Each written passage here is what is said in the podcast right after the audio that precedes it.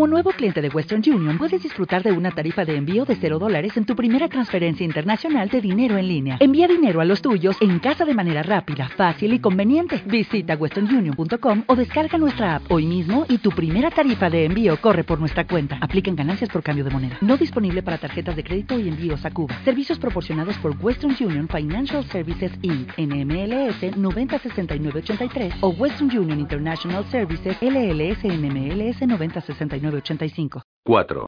Hace tres años nuestro viejo amigo recorrió ese sector de la Nacional 93 en el asiento del pasajero del antiguo Caprice de Ale Gilbertson, con el corazón desbocado en el pecho y la boca seca mientras el amigable Dale, en aquellos días poco más que un polipueblerino, y a quien había impresionado más allá de lo racional por el simple hecho de hacer su trabajo más o menos lo mejor que podía, le llevaba hacia una granja de dos hectáreas que le había dejado su difunto padre. El sitio sencillo y bonito podía comprarse por casi nada, puesto que los primos de Dale no lo deseaban particularmente y nadie más le encontraba valor. Dale había conservado su propiedad por motivos sentimentales, pero tampoco tenía un interés particular en él.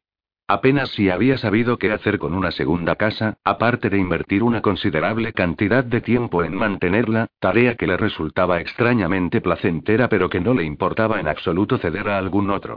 Y en ese punto de su relación, Dale sentía tal respeto reverencial por nuestro amigo que, lejos de desagradarle la perspectiva de que habitara la casa de su padre, lo consideraba un honor. En cuanto al hombre del asiento del pasajero, estaba demasiado arrobado por su respuesta al paisaje, demasiado arrobado por el paisaje mismo como para que le avergonzara el respeto de Dale. En circunstancias normales, nuestro amigo habría insistido en llevar a su admirador a un bar tranquilo para invitarle a una cerveza y decirle, Mira, dale, sé que te impresionó lo que hice, pero, después de todo, solo soy un poli, como tú. No soy más afortunado de lo que merezco. Sería la verdad, además. Desde que le vimos por última vez nuestro amigo ha sido bendecido si es una bendición con una buena suerte tan desmesurada que ya no se atreve a jugar a las cartas o a apostar en acontecimientos deportivos. Cuando uno gana casi siempre, la victoria tiene un sabor parecido al zumo de uva que se ha echado a perder. Pero esas no eran circunstancias normales, y en el enjambre de emociones que amenazaran con desatarse en él desde que dejaran Centralía para adentrarse en la recta y llana Nacional 93, apenas si se daba cuenta de la adulación de Dale. Ese corto trayecto a un lugar que no había visto antes se le antojaba un viaje al hogar largamente postergado. Todo lo que vio parecía cargado de un significado rememorado, una parte de él, esencial. Todo parecía sagrado. Sabía que iba a comprar ese sitio sencillo y bonito, no importaba qué aspecto tuviese o cuánto costase, aunque no era que el precio pudiese haber supuesto un obstáculo en sentido alguno. Iba a comprarlo, eso era todo. El hecho de que Dale le venerase como a un héroe le afectaba solo en la medida en que comprendía que se vería obligado a procurar que su admirador no le cobrase de menos. Entretanto, luchaba contra las lágrimas que querían asomar a sus ojos. Desde arriba, vemos los valles glaciales que dividen el paisaje que se extiende a la derecha de la 93 como la huella de los dedos de un gigante. Él solo vio las estrechas carreteras que surgían repentinamente de la autopista para internarse en una mezcla de luz de sol y oscuridad. Cada una de ellas le decía, casi has llegado. La nacional le decía, este es el camino. Al bajar la vista, observamos una zona de aparcamiento a un lado de la carretera, dos surtidores de gasolina y un alargado tejado gris que luce el desgastado anuncio de la tienda de Roy. Cuando él miró a su derecha y vio, más allá de los surtidores, los peldaños de madera que llevaban a un porche amplio e invitador y a la entrada de la tienda, le dio la sensación de que ya había subido por esos peldaños en un centenar de ocasiones, para entrar a abastecerse de pan, leche, cerveza, fiambres, guantes de trabajo, un destornillador, un paquete de clavos de 8 centímetros, o lo que fuera que necesitase del abundante despliegue que abarrotaba las estanterías, como haría después de aquel día en un centenar de ocasiones y en más. 50 metros más allá por la carretera, el hilo azul grisáceo del arroyo Tamarack serpentea al internarse en el valle de Norway. Cuando el coche de Ale empezó a cruzar el pequeño y arrumbrado puente metálico, el puente dijo: Aquí es. Y el hombre vestido con ropa informal pero cara que iba en el asiento del acompañante y tenía pinta de haber aprendido cuánto sabía de tierras de labranza a través de las ventanillas de primera clase en sus vuelos transcontinentales y que, de hecho, era incapaz de distinguir el trigo del heno, sintió que le daba un vuelco el corazón. Al otro extremo del puente un letrero rezaba carretera del Valle de Norway. Aquí es, dijo Dale, y giró a la derecha para internarse en el valle. Nuestro amigo se llevó una mano con la intención de ahogar cualquier sonido que su estremecido corazón pudiese hacerle articular. Aquí y allá se abrían flores silvestres que cabeceaban hacia la carretera, algunas audaces y brillantes, otras medio ocultas por un vibrante manto de verde. Conducir por esta carretera siempre me hace sentir bien, comentó Dale. No me extraña, se las arregló para musicar nuestro amigo. Gran parte de lo que dijo Dale no consiguió penetrar el torbellino de emociones que agitaba la mente y el cuerpo de su pasajero. Esa es la vieja Granja Lund. Son primos de mi madre. La escuela de una sola habitación en que solía dar clases mi bisabuela solía estar justo ahí, solo que la echaron abajo. Esa de ahí es la casa de Guaneu Vidal. No es pariente mío, gracias a Dios. Murmullos vagos entre dientes. Más murmullos vagos entre dientes. Pasaron una vez más sobre el Tamarack y sus relucientes aguas de un azul grisáceo rieron y exclamaron. Ya hemos llegado.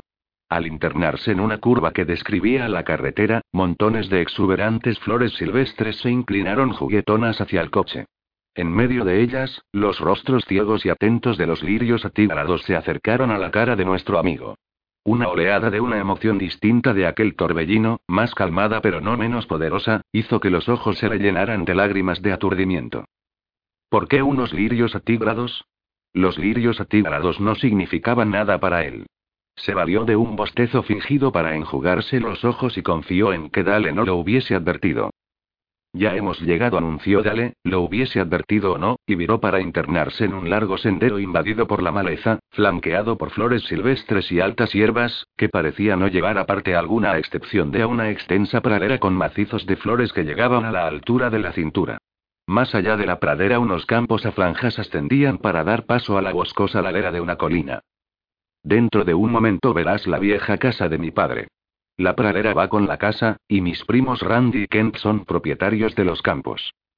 Nuestro amigo no pudo ver la granja de dos plantas, que se alza al final de la última curva del sendero, hasta el momento en que Dale Gilbertson hubo recorrido la mitad de la curva, y no habló hasta que Dale se hubo detenido ante la casa y parado el motor y ambos se hubiesen bajado del coche. Ahí estaba el sitio sencillo y bonito. Una casa robusta, recién pintada y conservada con el mayor cuidado, modesta pero hermosa en sus proporciones, apartada de la carretera, apartada del mundo, al final de una pradera verde y amarilla en que abundaban las flores. Dios santo, Dale dijo, es perfecto. Aquí encontraremos a nuestro antiguo compañero de viaje, que en su propia niñez conociese a un niño llamado Richard Sloat y que en cierta ocasión, demasiado brevemente, conociese a otro más cuyo nombre era, simplemente, Lobo. En esta robusta, bonita y blanca granja tan apartada encontraremos a nuestro viejo amigo, quien en cierta ocasión durante su niñez atravesará todo el país, de un océano al otro, en busca de cierto objeto crucial y necesario, un gran talismán, y que, pese a espantosos obstáculos y tremendos peligros, lograra encontrar el objeto de su búsqueda para utilizarlo de forma correcta y sabia. ¿Quién, podríamos decir, llevó a cabo una serie de milagros, de manera heroica? Y que no recuerda nada de eso. Aquí, preparándose el desayuno en la cocina mientras escucha a George Rathbone en la tricu, encontramos al final que antaño fuera teniente de policía del condado de Los Ángeles en la división de homicidios, Jack Sawyer. Nuestro Jack. Jackie, como solía llamarle su madre, la difunta Lily Cavanaugh Sawyer. Había seguido a Dale a través de la casa vacía, escaleras arriba y abajo hasta el sótano, admirando diligentemente el horno y el calentador de agua nuevos que Gilbertson había instalado el año anterior a la muerte de su padre, la calidad de las reparaciones que había hecho desde entonces, la reluciente veta de los suelos de madera, el grosor del aislamiento en el desván, la solidez de las ventanas, los muchos toques artesanos que captaba su mirada. Sí, he invertido un montón de trabajo en este sitio, le explicó Dale. Para empezar ya estaba bastante bien, pero me gusta trabajar con las manos. Al cabo de un tiempo se convirtió en una especie de pasatiempo. Siempre que tenía un par de horas libres, los fines de semana o así, me habitué a conducir hasta aquí para trabajar un poco aquí y allá. No sé, a lo mejor me ayudaba a sentirme en cierto modo en contacto con mi padre. Era un buen tipo, mi padre. Quería que yo fuese granjero, pero cuando le dije que estaba pensando en dedicarme a hacer respetar la ley, me apoyó durante todo el camino. ¿Sabes qué dijo? Si te haces granjero a desgana, será un fastidio de sol a sol. Acabarás por no sentirte mejor que una mula. Tu madre y yo no te trajimos a este mundo para convertirte en una mula. ¿Qué opinaba ella? Había querido saber Jack. Mi madre venía de una larga dinastía de granjeros, había explicado Dale. Pensaba que a lo mejor descubría que lo de ser una mula no estaba tan mal después de todo. Para cuando falleció, lo cual hizo cuatro años antes que mi padre, se había acostumbrado a que fuese poli. Salgamos por la puerta de la cocina y echémosle un vistazo al prado, ¿de acuerdo? Mientras permanecían de pie en el exterior echando el vistazo en cuestión, Jack le había preguntado a Dale cuánto quería por la casa. Dale, que había estado esperando la pregunta, había rebajado en cinco mil dólares el precio más alto que él y Sara habían considerado que podían obtener. ¿A quién trataba de engañar? Dale quería que Jack Sawyer comprara la casa en la que había crecido. Deseaba que viviese cerca de él durante al menos dos semanas al año. Y si Jack no compraba la casa, nadie lo haría. ¿Hablas en serio? Había preguntado Jack. Más abatido de lo que quería admitir, Dale había dicho. A mí me parece un precio justo. No es justo para ti, había respondido Jack. No pienso dejar que te desprendas de este sitio solo porque te caigo bien. Sube el precio, o me largo. Desde luego, vosotros los peces gordos de la gran ciudad sabéis cómo negociar. De acuerdo, que sean tres mil más. Cinco mil exigió Jack. O me largo de aquí. Hecho. Pero me rompes el corazón. Espero que esta sea la última vez que tenga que comprarle una propiedad a uno de estos rastreros de Norway Bromeo Jack. Había comprado la casa de distancia, enviando un pago al contado desde Los Ángeles, intercambiando las firmas por fax, sin hipotecas y en efectivo. Fueran cuales fueren los orígenes de Jack Sawyer, había pensado Dale, era bastante más rico que un agente de policía corriente. Unas semanas más tarde Jack había reaparecido en el centro de un tornado creado por él mismo, para disponer que le instalaran el teléfono y que la electricidad se pusiera a su nombre, arrasar con lo que parecía la mitad del contenido de la tienda de Roy, y hacer escapadas a Arden y la Riviere para comprar una cama nueva, sábanas y mantelerías, vajillas, batería de cocina y sartenes de hierro colado y un juego de cuchillos franceses, un microondas compacto y un televisor gigantesco, y un equipo de música tan elegante, negro y resplandeciente que Dale, a quien había invitado a tomar una copa, se figuró que le habría costado más de lo que él ganaba en un año. Y ya que había pescado por ahí muchas cosas más, de las cuales algunas eran objetos que a Dale le había sorprendido que pudiesen encontrarse en el condado de French, en Wisconsin. ¿Para qué iba a necesitar alguien un sacacorchos de 65 dólares llamado el maestro del vino? ¿Quién era ese tipo? ¿Qué clase de familia lo había engendrado? Había advertido una maleta con un logotipo que no le era familiar y que estaba llena de discos compactos. A unos 15 o 16 dólares cada uno, lo que contemplaba valía un par de cientos de dólares. Si podía saberse algo con certeza acerca de Jack Sawyer era que le iba la música. Curioso, Dale se inclinó para coger unos cuantos discos y contempló imágenes de gente, generalmente negra y con instrumentos entre los labios o contra estos.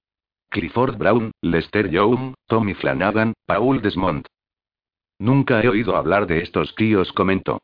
Supongo que es jazz, ¿no? Supones bien, respondió Jack.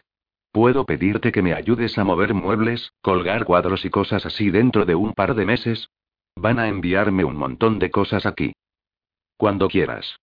A Dale se le ocurrió de pronto una idea espléndida. Eh, tienes que conocer a mi tío Henry. Pero si hasta es vecino tuyo. Vive a medio kilómetro de aquí, por la carretera. Estaba casado con mi tía Horda, la hermana de mi padre que murió hace tres años. Henry es algo así como una enciclopedia de música rara. A Jack no se le había ocurrido suponer que el jazz fuese raro. A lo mejor lo era. En cualquier caso, probablemente le sonaba raro a Dale. Nunca habría pensado que los granjeros tuviesen mucho tiempo para oír música. Dale abrió la boca para soltar una risotada. Henry no es granjero. Henry sonriendo, Dale levantó las manos con las palmas hacia arriba y los dedos separados, y su mirada adoptó una expresión distante mientras buscaba la descripción adecuada. Es algo así como lo contrario de un granjero. La próxima vez que vengas te lo presentaré. Te va a encantar.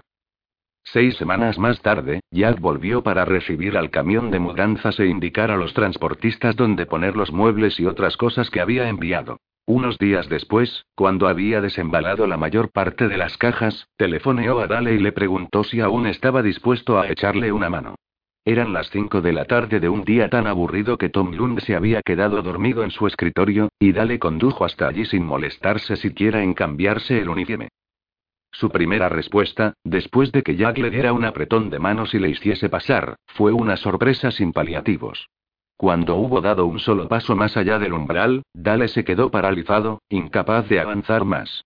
Pasaron un par de segundos antes de que se percatara de que era una buena sorpresa, una sorpresa de lo más agradable. Su antigua casa se había transformado. Era como si Jack le hubiese hecho un truco abriendo aquella puerta familiar para hacerle pasar al interior de otra casa enteramente distinta. El espacio que iba del salón a la cocina no se parecía en nada al que recordaba de su niñez o a la limpia y desnuda evolución del pasado reciente. A Dale le pareció que Jack había decorado la casa con el movimiento de una varita mágica, convirtiéndola en el proceso en algo que apenas si sabía qué era. Una villa en la Riviera, o un apartamento en Park Avenue. Dale no había estado nunca en Nueva York o en el sur de Francia. Entonces se le ocurrió que, en lugar de transformar la vieja casa en algo que no era, Jack había simplemente visto en ella más de lo que Dale viera jamás. Los sofás y sillas de piel, las relucientes alfombras, las amplias mesas y las discretas lámparas habían venido de otro mundo pero encajaban a la perfección, como si se hubieran fabricado específicamente para esa casa. Todo cuanto veía le invitaba a entrar, y descubrió que podía volver a moverse. ¡Guau! exclamó. Creo que le he vendido la casa al tipo adecuado. Me alegra que te guste, dijo Jack. He de admitir que a mí también me gusta. Queda incluso mejor de lo que esperaba. ¿Qué se supone que he de hacer? Todo parece ya organizado. Vamos a colgar unas cuantas cosas en las paredes, explicó Jack. Entonces sí que estará organizado. Dale supuso que Jack hablaba de fotografías familiares. No entendía por qué iba alguien a necesitar ayuda para colgar un puñado de fotos enmarcadas, pero si Jack quería su ayuda, se la daría. Además, las fotos le revelarían información considerable sobre la familia de Jack, un tema que seguía siendo de gran interés para él. Sin embargo, cuando Jack le dio hasta una serie de cajas de embalaje que se apoyaban contra la encimera de la cocina, Dale tuvo una vez más la sensación de que había vuelto a perderse, de que entraba en un mundo desconocido. Las cajas se habían hecho a medida. Se trataba de objetos destinados a proporcionar una protección seria y eficaz, de resistencia industrial. Algunas de ellas medían cerca de un metro de altura y eran casi igual de anchas. Esos monstruos no contenían fotografías de papá y mamá en su interior. Él y Jack tuvieron que levantar las esquinas haciendo palanca y quitar los clavos de los bordes antes de conseguir abrir las cajas. Les llevó un esfuerzo considerable quitarles las tapas.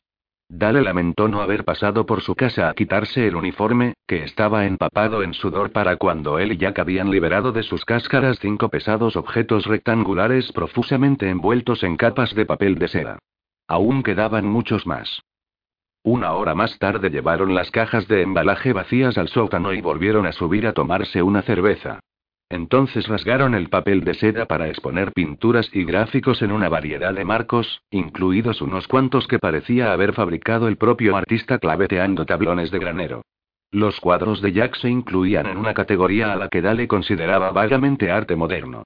No acababa de comprender qué se suponía que representaban algunos de ellos, aunque lo cierto era que en general le gustaban, sobre todo un par de paisajes. Era consciente de que nunca había oído hablar de los artistas, pero supuso que la gente que vivía en las grandes ciudades y acudía a museos y galerías reconocería sus nombres. Todo ese arte, todas esas imágenes, grandes y pequeñas, que se alineaban ahora en el suelo de la cocina, le dejaban atónito, y de una manera que no era del todo agradable. Acababa de entrar en otro mundo, y no conocía ninguno de sus puntos de referencia. Recordó entonces que él y Jack Sawyer iban a colgar esos cuadros de las paredes de la vieja casa de sus padres. De inmediato, experimentó una inesperada oleada de calidez ante semejante idea. ¿Por qué no iban a mezclarse de tanto en cuando unos mundos que eran colindantes? ¿Y no era acaso aquel mundo el de Jack? Bueno, dijo. Desearía que Henry, ese tío mío del que te hablé, ese que vive carretera abajo y pudiese ver todo esto. Henry sabría cómo apreciarlo. ¿Y por qué no va a verlo? Le invitaré a hacerlo. ¿No te lo había dicho? preguntó Dale. Henry es ciego. Los cuadros, alineados en las paredes de la sala de estar, subieron por el hueco de la escalera, llegaba hasta los dormitorios. Jack colgó un par de pequeñas pinturas en el baño del piso de arriba y en el aseo de la planta baja. A Dale empezaban a dolerle los brazos de sujetar los marcos mientras Jack marcaba los lugares en que irían los clavos. Cuando acabaron con los tres primeros cuadros se había quitado la corbata y subido las mangas y sentía el sudor gotearle del pelo y deslizarse por su cara. Se había desabrochado el cuello de la camisa, que estaba empapado. Jack Sawyer había trabajado tan duro como él o más, pero tenía pinta de no haber hecho nada más agotador que pensar en la cena. Eres algo así como un coleccionista de arte, ¿eh? Dijo Dale. ¿Te llevó mucho tiempo reunir todos estos cuadros? No sé lo suficiente como para ser un coleccionista, respondió Jack. La mayor parte de altas obras las reunió mi padre en los años 50 y 60. Mi madre también compraba algunas cosas, cuando veía algo que la volvía loca. Como ese pequeño Fairfield Porter de ahí, con el porche y el césped y las flores. El pequeño Fairfield Porter, cuyo nombre Dale asumió que era el del pintor, le había atraído en cuanto él y Jack lo habían sacado de la caja. Uno podía colgar un cuadro como ese en su propia sala de estar. Uno casi podía entrar en una pintura como esa. Dale pensó que lo gracioso era que, si uno lo colgaba en su sala de estar, la mayoría de la gente nunca advertiría siquiera que estaba ahí. Jack había dicho algo sobre que le alegraba que los cuadros hubiesen podido salir por fin del depósito. Así pues, dijo Dale, ¿tu madre y tu padre te los regalaron? Los heredé después de la muerte de mi madre, respondió Jack. Mi padre murió cuando era niño. Oh, caray, sí que lo siento, repuso Dale, arrancado de pronto del mundo al que el señor Fairfield Porter le había dado la bienvenida. Debió de ser duro para ti perder a tu padre de pequeño. Pensó que Jack le había dado una explicación para ese aura de soledad y aislamiento que siempre parecía envolverle. Un segundo antes de recibir una respuesta, Dale se dijo que aquello era una gilipollez. No tenía ni idea de cómo podía alguien acabar siendo como Jack Sawyer. Sí, repuso Jack. Por suerte, mi madre era más dura aún. Dale aprovechó a tope semejante oportunidad. ¿Qué hicisteis entonces? ¿Te criaste en California? Nací y crecí en Los Ángeles, contestó Jack. Mis padres estaban en la industria del espectáculo, pero a pesar de eso eran buena gente. Jack no le invitó a quedarse a cenar. Eso fue lo que desconcertó a Dale.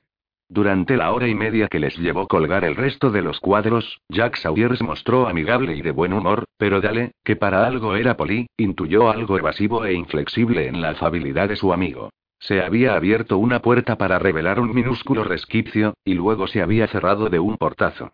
La frase eran buena gente había situado a los padres de Jack en un lugar fuera de su alcance. Cuando los dos hombres pararon a tomar otra cerveza, Dale advirtió un par de bolsas de una tienda de comestibles de centralía junto al microondas. Para entonces eran cerca de las ocho, al menos dos horas tarde para la hora de la cena en el condado de French. Era razonable que Jack hubiese asumido que Dale había cenado ya, de no ser su uniforme evidencia de lo contrario. Dale le hizo un poco la pelota a Jack hablándole del caso más difícil que había resuelto jamás y luego se desplazó con sigilo hacia la encimera. Las puntas rojizas y con vetas de grasa de dos filetes de cuarto trasero surgían de la bolsa más cercana. Su estómago emitió un reverberante clamor. Jack ignoró aquel sonido atronador y dijo: el de Thornberg Kinderlin era comparable a cualquier otro caso que manejara en Los Ángeles. Agradecí de veras tu ayuda. Dale se hizo una idea de la situación. Ahí había otra puerta cerrada. Esa había rechazado abrirse aunque fuera un resquicio. Ahí no iba a hablarse de historia. El pasado se había cerrado a cal y canto. Acabaron las cervezas y colgaron los últimos cuadros. Durante las horas siguientes hablaron de un montón de cosas, pero siempre dentro de los límites que Jack Sawyer había establecido. Dale estaba seguro de que su pregunta sobre los padres de Jack había acortado la velada, pero ¿por qué había de ser cierto eso? ¿Qué ocultaba ese hombre? ¿Y a quién se lo estaba ocultando? Cuando hubieron concluido el trabajo, Jack le dio sinceramente las gracias a Dale y le acompañó hasta el coche, acabando así con cualquier esperanza de un indulto de última hora. Caso cerrado, se acabó el partido, súbete la bragueta, en palabras del inmortal George Rathbone. Mientras permanecían de pie en la fragante oscuridad bajo los millones de estrellas que se desplegaban encima de ellos, Jack exhaló un suspiro de placer y dijo: Espero que comprendas lo mucho que te lo agradezco. De veras que lamento tener que volverme a Los Ángeles. ¿Te has fijado en lo hermoso que es esto? Cuando conducía de regreso a French Landing, los suyos los únicos faros en toda la extensión de la Nacional 93, Dale se preguntó si los padres de Jack habrían tenido que ver con algún aspecto del negocio del espectáculo que a su hijo le resultaba embarazoso, como la pornografía. A lo mejor papá dirigía pelis porno, y mamá las protagonizaba.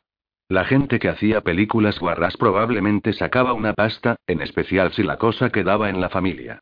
Antes de que el cuenta kilómetros marcara 100 metros más, sin embargo, el recuerdo del pequeño Fairfield Porter hizo polvo la satisfacción de Dale. Ninguna mujer que se ganara la vida teniendo relaciones sexuales con extraños en directo se gastaría el dinero en un cuadro como ese. Entremos en la cocina de Jack Sawyer. El herald de la mañana está abierto sobre la mesa. Una sartén negra recién rociada con pan se calienta sobre el círculo de llamas azules del quemador frontal izquierdo de la cocina de gas. Un hombre alto, y en forma y con aspecto distraído, que lleva una vieja sudadera de la Universidad de California del Sur, tejanos y mocasines italianos del color de la melaza, mueve un batidor en el interior de un cuenco de acero inoxidable que contiene un número considerable de huevos crudos. Al observarle fruncir el entrecejo con la mirada perdida en el vacío, bien por encima del reluciente cuenco, comprobamos que el guapo chico de 12 años que viésemos por última vez en una habitación del cuarto piso de un desierto hotel de New Hampshire ha envejecido hasta convertirse en un hombre cuyo atractivo constituye tan solo una pequeña porción de lo que lo hace interesante. Que Jack Sawyer es en efecto interesante se hace patente de inmediato. Incluso cuando lo saca de quicio alguna preocupación personal, algún enigma, como bien podríamos decir a la vista de su expresión contemplativa, Jack Sawyer no puede evitar irradiar una autoridad persuasiva. Con solo mirarle, uno sabe que es de esas personas a las que los demás recurren cuando se sienten perplejos, amenazados o frustrados por las circunstancias. Inteligencia, resolución y formalidad han dado tan profunda forma a sus facciones que su atractivo es irrelevante en lo que respecta a su significado. Este hombre nunca se detiene a admirarse en los espejos. La vanidad no juega papel alguno en su personalidad. Es perfectamente lógico que haya sido una estrella en ascenso en el Departamento de Policía de Los Ángeles, que su expediente esté a rebosar de recomendaciones, y que le hayan seleccionado para varios programas y cursos de entrenamiento auspiciados por el FBI diseñados para ayudar al progreso de las estrellas en ciernes. Una serie de colegas y superiores de Jack han sacado la conclusión personal de que se convertiría en inspector jefe de policía de una ciudad como San Diego o Seattle para cuando cumpliese los 40 y, 10 o 15 años más tarde, si todo iba bien, ascendería para serlo de San Francisco o Nueva York. Más sorprendente aún, la edad de Jack no parece más relevante que su atractivo. Tiene el aire de haber vivido varias vidas antes que esta, de haber ido a sitios y visto cosas más allá del alcance de la mayoría de personas. No es de extrañar que Dale Gilbertson le admire. No es de extrañar que Dale ansie la ayuda de Jack. De estar en su lugar, también nosotros la querríamos, pero no tendríamos más suerte que él. Este hombre se ha retirado, está fuera del juego, lo sentimos, sí, es una lástima y todo eso, pero, como le decía John Wayne a Dean Martin en Río Bravo, un hombre tiene que batir unos cuantos huevos si quiere hacer una tortilla. Y, como me dijo mi madre, se dice ya que en voz alta, hijo mío, cuando el duque hablaba, todo el mundo le escuchaba, a menos que fuese uno de los muchos a los que promocionaba políticamente, sí, eso me dijo, esas fueron sus palabras exactas, así fue como me lo dijo. Al cabo de un instante, añade. Aquella bonita mañana en Beverly Hills y se concentra por fin en lo que está haciendo. Lo que tenemos aquí es a un hombre espectacularmente solitario. Hace tanto tiempo que la soledad le es familiar a Jack Sawyer que la da por sentada, pero uno acaba por acostumbrarse a vivir con esas cosas que no puede solucionar, ¿verdad? Hay muchas cosas peores que la soledad, como la parálisis cerebral o el mal de Lou por nombrar solo dos. La soledad no es más que una parte del programa, eso es todo. Hasta Dale advertía ese aspecto de la personalidad de su amigo, y pese a sus muchas virtudes a nuestro jefe de policía no puede describírsele como un ser humano particularmente psicológico. Jack echa un vistazo al reloj que hay encima de la cocina y comprueba aún que le quedan 45 minutos antes de tener que conducir hasta French Landing para recoger a Henry Leiden cuando acabe su turno.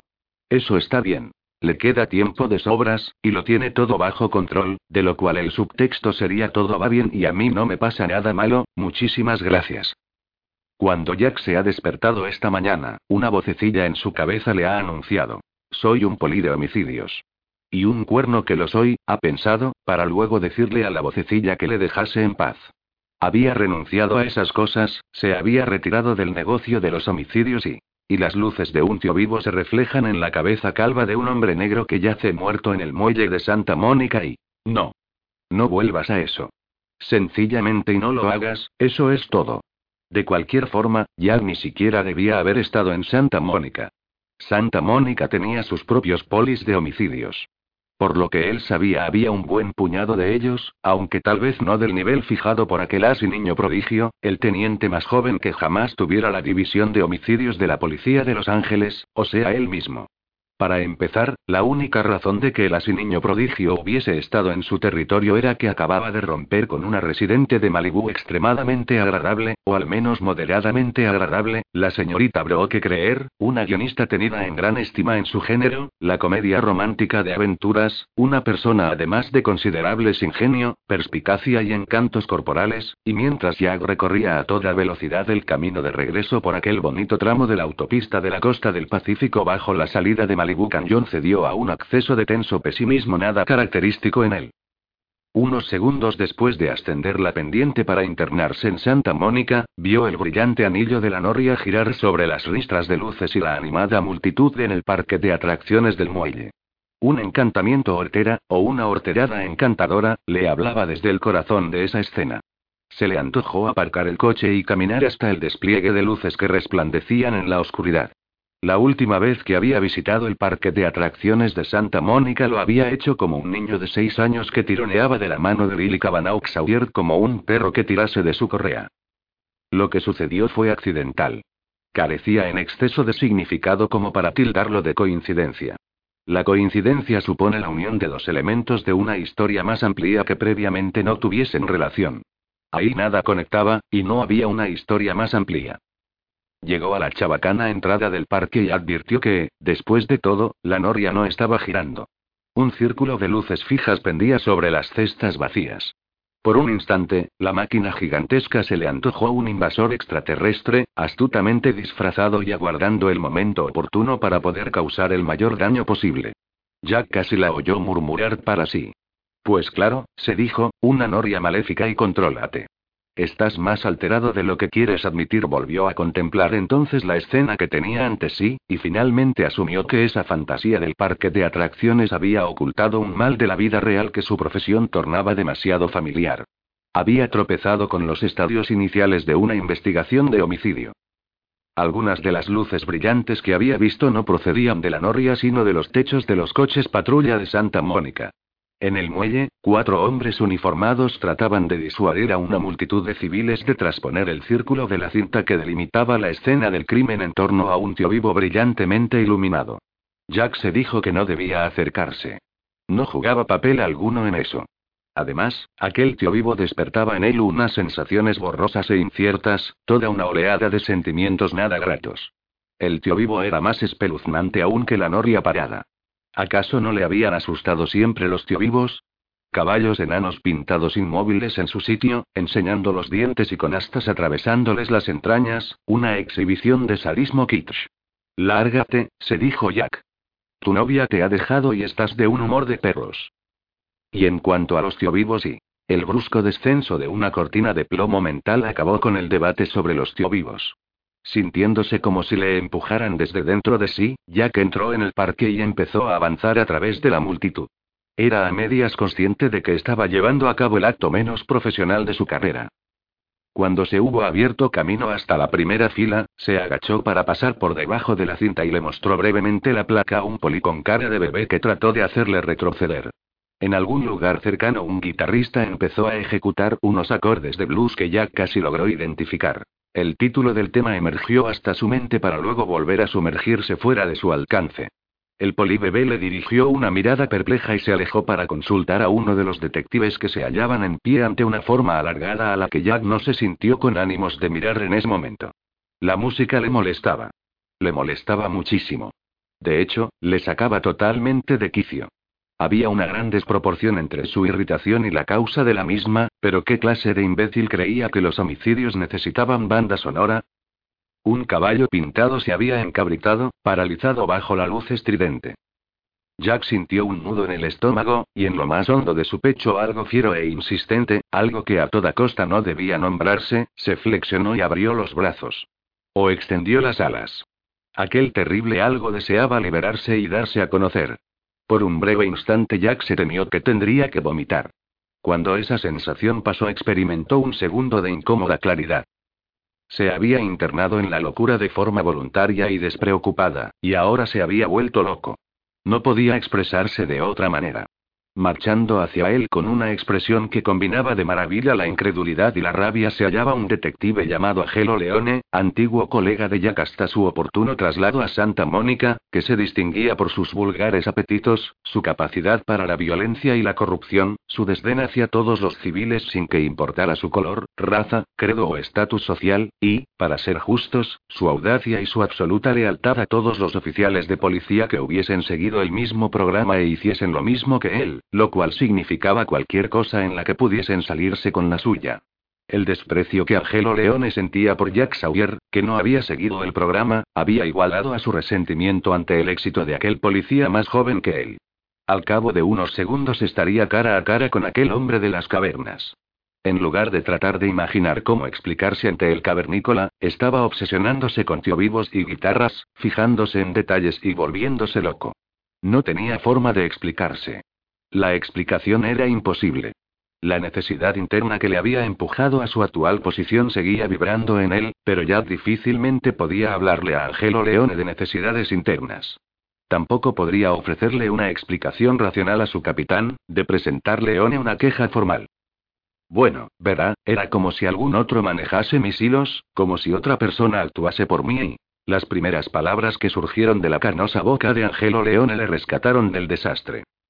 No me digas que tienes alguna razón para estar aquí, cabrón ambicioso. Una carrera de pirata como la de Leone exponía inevitablemente al pirata al peligro de una investigación oficial.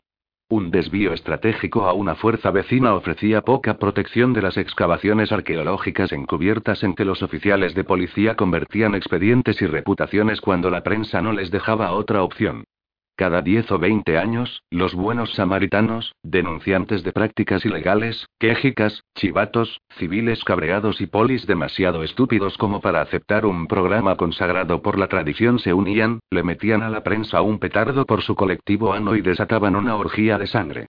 La paranoia esencial de Leone, inspirada por la culpa, le había sugerido al instante que el chico prodigio de homicidios de Los Ángeles bien podía estar dorando su currículum. Tal como Jack había supuesto que sucedería, su afirmación de que se había sentido atraído por la escena como un morillo a un hogar había aumentado las sospechas de Leone. Vale, o sea que has tropezado casualmente con mi investigación. Bien. Ahora escúchame. Si oigo casualmente tu nombre en conexión con algo que no me guste durante los próximos seis meses, o más bien cuando sea, vas a encontrarte meando en un tubo para el resto de tu vida. Ahora lárgate cagando leches de aquí y déjame hacer mi trabajo. Ya me voy, Angelo. El compañero de Leone empezó a dirigirse hacia ellos a través del muelle reluciente. Leone esbozó una mueca y le indicó con un gesto que retrocediera. Sin pretenderlo, sin pensarlo siquiera, Jack dejó vagar su mirada más allá del detective hasta posarla en el cadáver delante del tío vivo. Con mucha mayor potencia de la que esgrimiera la primera vez, la feroz criatura en el centro de su pecho se flexionó para luego volver a desdoblarse y desplegar las alas, los brazos, las garras o lo que quisiera que fuesen, y valiéndose de una tremenda arremetida ascendente trató de liberarse de sus ataduras. Las alas, los brazos, las garras oprimieron los pulmones de Jack. Unas espantosas zarpas le desgarraron el vientre. Hay un acto que un detective de homicidios, en especial si es teniente, nunca debe cometer, y es el siguiente. Al verse cara a cara con un cadáver, no debe vomitar. Jack luchó por permanecer en el lado respetable de lo prohibido. La bilis le quemó en lo hondo de la garganta, y cerró los ojos. Una constelación de puntitos relucientes osciló a través de sus párpados. La criatura, fundida y repugnante, se debatió en su encierro. Luces reflejadas en el cuero cabelludo de un hombre calvo y negro que yace junto a un tío vivo y... No. Tú no. Golpea cuanto quieras, pero no puedes entrar. Las alas, los brazos, las garras se retrajeron. La criatura menguó hasta convertirse en una soñolienta mota. Como hubiese tenido éxito en evitar el acto prohibido, Jack se sintió capaz de abrir los ojos. No tenía ni idea de cuánto tiempo había transcurrido. La frente ondulada, los ojos opacos y la boca carnívora de Angelo Leone aparecieron ante su vista y, desde una distancia de 15 centímetros, ocuparon todo el espacio disponible. ¿Qué estamos haciendo? ¿Revisar nuestra situación? Desearía que ese idiota volviese a meter la guitarra en su funda. y ese fue uno de los giros más extraños de la velada. ¿Guitarra? Yo no oigo ninguna guitarra. Jack se percató de que tampoco él la oía. ¿No trataría cualquier persona racional de quitarse semejante episodio de la cabeza, de arrojar la basura por la borda? Uno no podría hacer nada con ella, no podría utilizarla, de modo que ¿por qué aferrarse a ella? El incidente en el parque de atracciones carecía de significado. No tenía conexión con nada más allá de sí, y no conducía a nada. Era literalmente inconsecuente, pues no había tenido consecuencia alguna. Después de que su amada le hubiese engañado, Jack se había desorientado, había sido víctima de una momentánea aberración y había entrado sin autorización en la escena del crimen de otra jurisdicción. No se trataba más que de una equivocación embarazosa. 56 días y 11 horas más tarde, el chico prodigio entró con sigilo en el despacho de su capitán, entregó placa y pistola, y anunció, para la gran perplejidad de su capitán, su inmediato retiro. Como no supiera nada de la confrontación con el detective Leone en el parque de Santa Mónica, el capitán no preguntó acerca de la posible influencia en la decisión de su teniente de un tío vivo parado y un hombre negro muerto. De haberlo preguntado, Jack le habría dicho que aquello era una ridiculez. No vayas, se dice Jack a sí mismo, y sigue a pie juntillas su propio consejo. Capta unos pocos fogonazos involuntarios, instantáneas de la cabeza de madera de un pony encabritado, de la cara pintada al temple de Angelo Leone, y también de otra cosa, del objeto que ocupa el centro mismo de la escena en todos los sentidos, ese que por encima de todo no debe presenciar y en el instante en que esos relámpagos imaginistas aparecen, los aparta de sí. Da toda la sensación de una representación de magia. Está haciendo magia, y magia de la buena. Sabe perfectamente bien que esas proezas de destierro de imágenes representan una forma de autoprotección, y si los motivos que subyacen a esa necesidad de magia protectora siguen siendo poco claros, la necesidad es motivo suficiente. Hay que batir huevos si quieres una tortilla, por citar a esa irreprochable autoridad que es Wayne, el duque. Jack Sawyer tiene más cosas en la cabeza que las irrelevancias sugeridas por una voz de ensueño que ha balbucido la palabra policía con su lenguaje infantil. Desearía también poder dejar de lado esos asuntos mediante la ejecución de un truco de magia, pero los malditos se niegan a que los destierren. Zumban en torno a él como un enjambre de avispas. En general, a nuestro Jack las cosas no le salen del todo bien. Está controlando el tiempo y contemplando los huevos, que ya no tienen muy buena pinta, aunque no sabe decir por qué. Los huevos se resisten a la interpretación. Los huevos son lo que menos importa. En la periferia de su visión, el gran titular en la primera plana de la Riviera Herald parece alzarse de la página impresa y flotar hacia él. El pescador aún anda suelto en y no, ya basta. Aparta la mirada con la terrible certeza de haber provocado por sí mismo ese asunto del pescador. ¿Qué tal si fue en Staten Island o en Brooklyn, donde el Albert Fish real, un tipo atormentado como el que más, encontró a dos de sus víctimas? Todo eso le está poniendo enfermo. Dos niños muertos, la niña Freneau desaparecida y probablemente muerta, partes de cuerpos devoradas, un lunático que plagia a Albert Fish y Dale insistió en asaltarle con información. Los detalles penetran en su sistema como un contaminante. Cuanto más sabe y para un hombre que deseaba de veras quedar fuera del juego, Jack se ha enterado de una cantidad sorprendente de cosas más venenos recorren su corriente sanguínea y distorsionan su percepción. Había llegado hasta el valle de Norway huyendo de un mundo que se había vuelto de pronto inestable y gomoso, como si se licuara bajo la presión térmica. Durante su último mes en Los Ángeles la presión térmica se le había hecho intolerable. De las ventanas oscurecidas y los espacios vacíos entre edificios emanaban grotescas posibilidades que amenazaban con tomar en sus días libres, la sensación de que una guachirle le engrasaba los pulmones le hacía quedarse sin aliento y luchar contra la náusea, de forma que trabajaba sin interrupción, resolviendo en el proceso más casos que nunca. Su diagnóstico fue que el trabajo le estaba afectando, pero difícilmente podemos culpar a su capitán por asombrarse ante la renuncia de su chico prodigio. Había huido a ese oscuro rincón del campo, a ese refugio, ese remanso al final de un prado amarillo, apartado del mundo de la amenaza y la locura, a unos 30 kilómetros de French Landing, a buena distancia incluso de la carretera del Valle de Norway. Sin embargo, esas capas de alejamiento no habían logrado hacer su trabajo. Eso de lo que trataba de escaparse amotina de nuevo en torno a él, ahí, en su reducto. Si se permitiera sucumbir a su egocéntrica fantasía, tendría que concluir que eso de lo que huía se había pasado los tres últimos años siguiéndole la pista, y finalmente había conseguido localizarle. En California, el rigor de su tarea lo había abrumado. Ahora debe mantener lejos de sí los problemas del oeste de Wisconsin. A veces le despierta en plena noche el eco de una venenosa vocecilla, que protesta.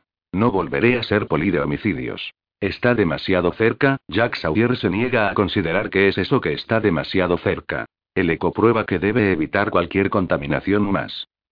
Sabe que supone una mala noticia para Dale, y lamenta tanto su incapacidad para unirse a la investigación como para explicarle su negativa a su amigo. Dale se juega el culo en este asunto, de eso no cabe duda.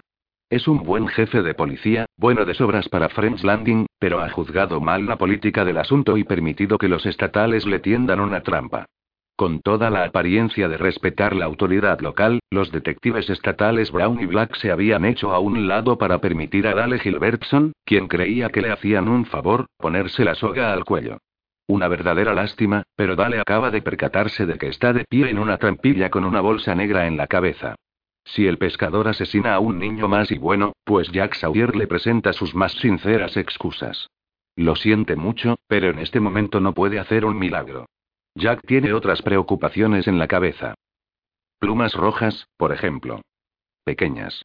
Esas plumas pequeñas y rojas le rondan constantemente por la cabeza a Jack, pese a sus esfuerzos por alejarlas mediante la magia, desde un mes antes de que se iniciaran los asesinatos. Una mañana al salir del dormitorio y empezar a bajar para prepararse el desayuno, una sola pluma roja, más pequeña que el dedo de un bebé, pareció descender, flotando, del techo inclinado en lo alto de las escaleras. En su estela, dos o tres más cayeron ondeando hacia él. Una sección ovalada de yeso de unos 5 centímetros de ancho pareció parpadear y abrirse como un ojo, y el ojo liberó una gruesa y apretada columna de plumas que surgieron del techo como si las hubiesen soplado a través de una pajita. Una explosión de plumas, un huracán de plumas le golpeó en el pecho, en los brazos levantados, en la cabeza. Pero eso y... eso nunca ocurrió. Ocurrió otra cosa, y le llevó un par de minutos descubrir qué era. Una disco la neurona de su cerebro falló. Un receptor mental lamió una sustancia química errónea, o lamió demasiada cantidad de la sustancia química adecuada. Los interruptores que desencadenaban cada noche la actividad de los conductos de imágenes respondieron a una señal falsa y provocaron que soñara despierto. Ese soñar despierto semejaba una alucinación, pero las alucinaciones las experimentaban los alcohólicos, los que tomaban drogas y los locos, de manera específica los esquizofrénicos paranoicos, con los que Jack había tratado en muchas ocasiones en su calidad de detective de homicidios. Jack no encajaba en ninguna de esas categorías o en cualquier otra variedad de demencia. Si creías que Jack Sawyer estaba loco, era que tú lo estabas. Jack tiene una fe absoluta en su cordura, o al menos está seguro de ella en un 99%. Puesto que no delira, las plumas deben de haber flotado hasta él cuando soñaba despierto. La otra única explicación atañe a la realidad, y las plumas no tienen conexión alguna con la realidad. ¿Qué clase de mundo sería este si nos ocurrieran esas cosas? De pronto, George Rathbone brama. Me duele decir esto, me duele de veras, porque adoro a nuestro equipo de los Brewers, ya sabéis que sí, pero hay veces en que uno tiene que apretar los dientes y enfrentarse a la dolorosa realidad y pongamos por caso el lamentable estado de nuestro grupo de lanzadores. Butch oh, Bud, aquí Houston al habla. Por favor, ¿podrías volver inmediatamente a la Tierra? Hasta un ciego conseguiría más strikes que ese atajo de peleles, perdedores y cabezas huecas. El bueno del viejo Henry. Henry da vida a George Rathbone de manera tan perfecta que uno puede verle las manchas de sudor en las axilas. Pero lo mejor de las invenciones de Henry en opinión de Jack tiene que ser la encarnación de la onda beatnik, el tranquilo y relajado, el autoritario Henry Sake, alias el jeque, el jaque de Arabia, que puede decirte, si está de humor, el color de los calcetines que llevaba Lester Young el día en que grabó Shashine Boy y Lady Begod y describirte los interiores de dos docenas de famosos clubes de jazz aunque en su mayor parte desaparecidos hace mucho.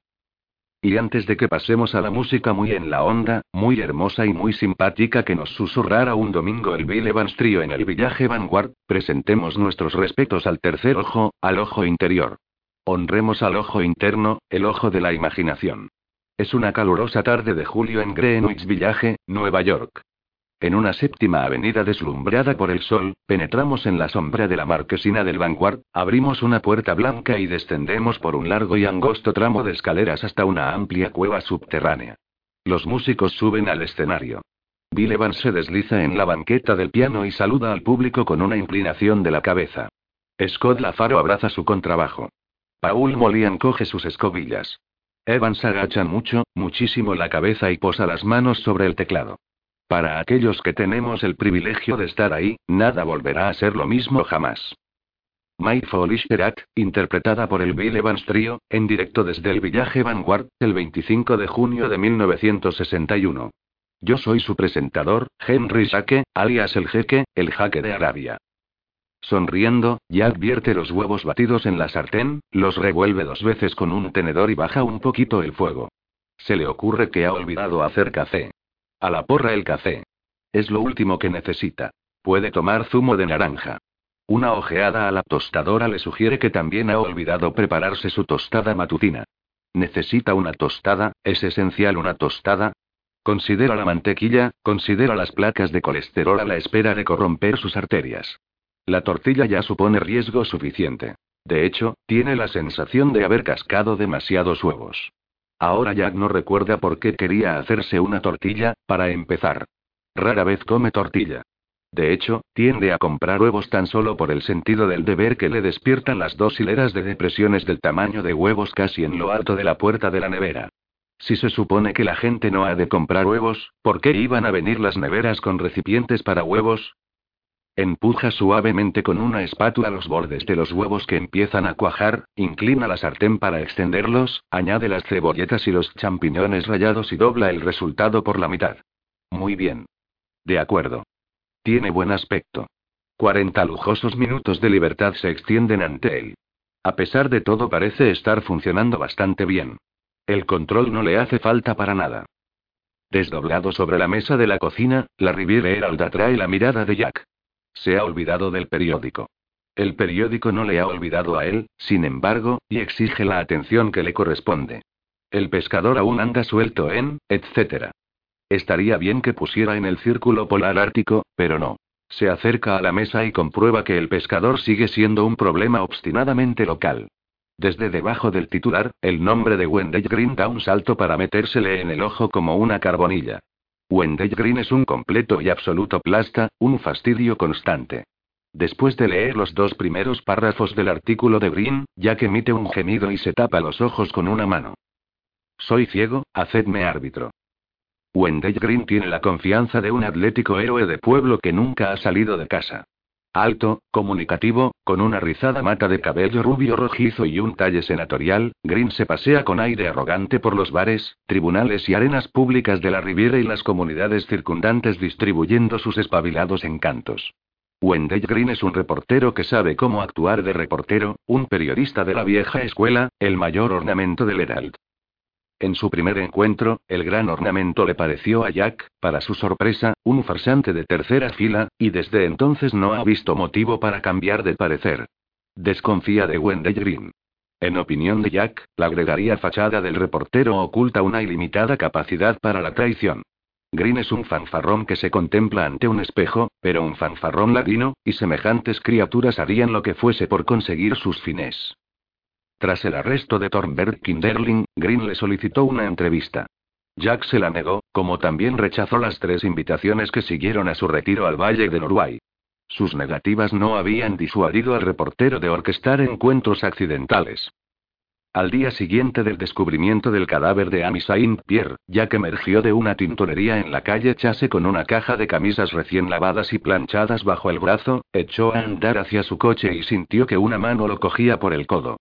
Se volvió para encontrarse frente a frente con la rubicunda máscara pública de Wendell Green, crispada en una mueca de placer espurio.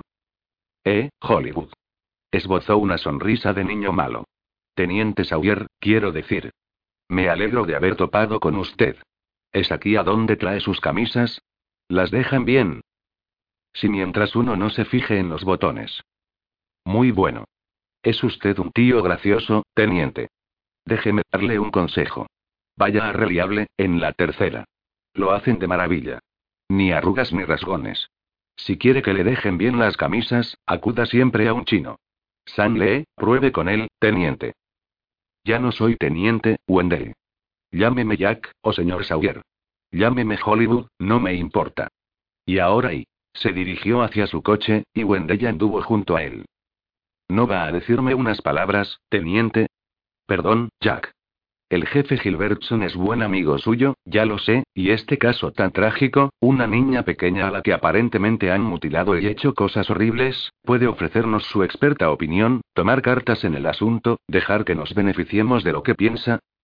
¿Quieres saber lo que pienso? Cualquier cosa que pueda decirme, amigo. Una malicia pura e irresponsable instó a Jack a rodear los hombros de Green con un brazo y decirle: Wendell, viejo amigo, compruebe a un tipo llamado Albert Fish. Fue en la década de 1920. Fish. Fish. Procedía de una de las buenas familias de Nueva York. Un caso asombroso. Compruébelo.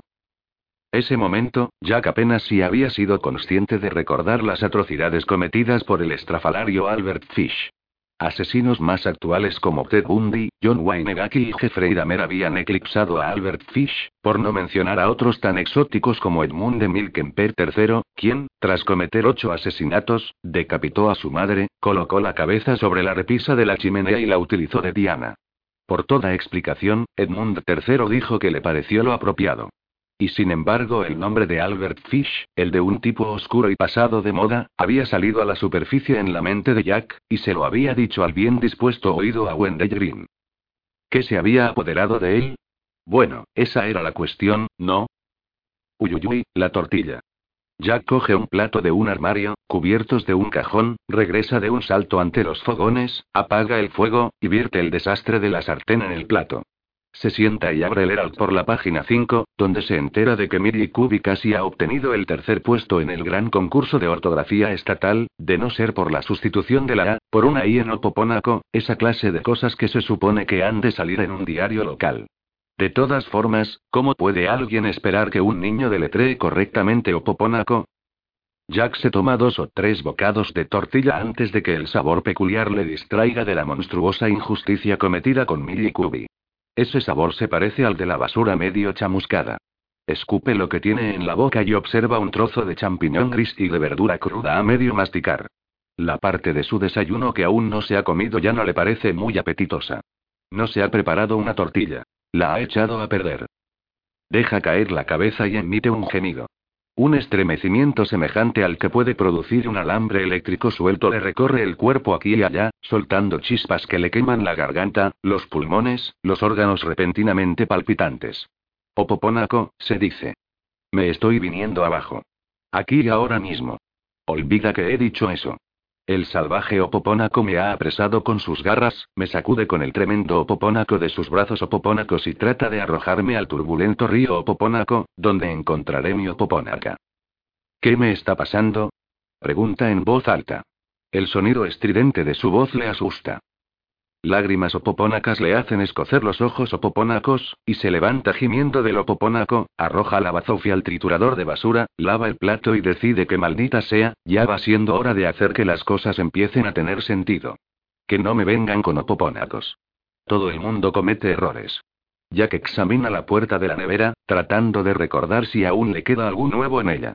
Pues claro que sí. Un buen montón de huevos, unos nueve o diez, casi llenarán toda la hilera de depresiones en forma de huevo en lo alto de la puerta. No era posible que los hubiera despilfarrado todos. No estaba tan mal como para eso. Jack cierra los dedos en torno al borde de la puerta de la nevera. Sufre la visión totalmente espontánea de unas luces que se reflejan en la cabeza calva de un hombre negro. Tú no. La persona a la que se dirige no está presente. La persona a la que se dirige apenas si es persona siquiera. No, no, tú no. La puerta se abre del todo bajo la presión de sus dedos. La luz de la nevera ilumina los estantes cargados. Jack Sawyer contempla las hueveras. Por lo visto están vacías.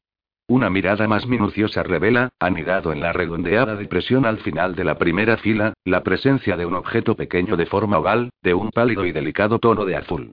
De un azul nostálgico, tierno, posiblemente el azul rememorado a medias de un cielo estival contemplado a primera hora de la tarde por un niño tendido boca arriba en los 100 metros cuadrados de césped en la parte posterior de una bonita propiedad residencial en Roxbury Drive, en Beverly Hills, California.